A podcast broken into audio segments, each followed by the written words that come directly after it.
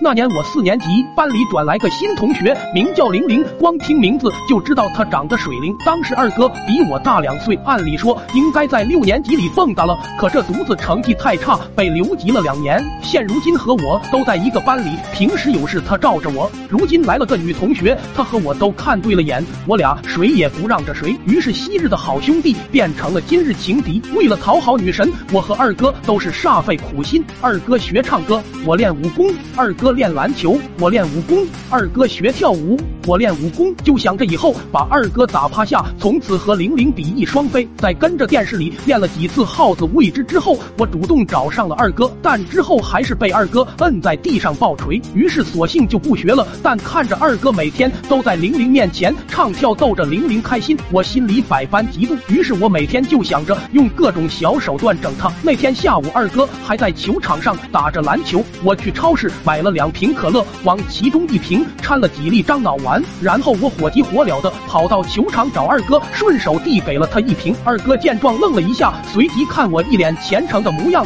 看样子是以为我想跟他和好了，拍了拍我的肩膀，拿着可乐一口闷，刚喝了两口，觉得口味有些不对，又见我在一旁捂着嘴偷笑，以为我是拿过期的可乐整他，然后又把我捶了一顿。刚好玲玲从球场路过，二哥这才把我扔一旁不管，一路屁颠屁颠。的朝着玲玲跑去，我虽说被揍了一顿，但大家明显能看出来我不服。树荫下，二哥和玲玲有说有笑，我在一旁的草垛蹲着，正想办法破坏他们俩。二哥突然间就捂住肚子，玲玲以为是他哪不舒服，就问了一下情况。二哥摇着头，刚想说话，随后嘣的一声，玲玲愣了一下，以为是篮球炸了，刚要回过头去看，二哥就抱着肚子在地上打滚。玲玲顿时不知所措，想上前扶一下，但紧接着又是二哥嘣。嘣嘣的几声，裤子也一并被染成黄色。这样的一幕，直接把他震慑开来，站在一旁发呆，不知如何是好。我在草垛旁也愣住了，樟脑丸啥时候有这效果了？嘣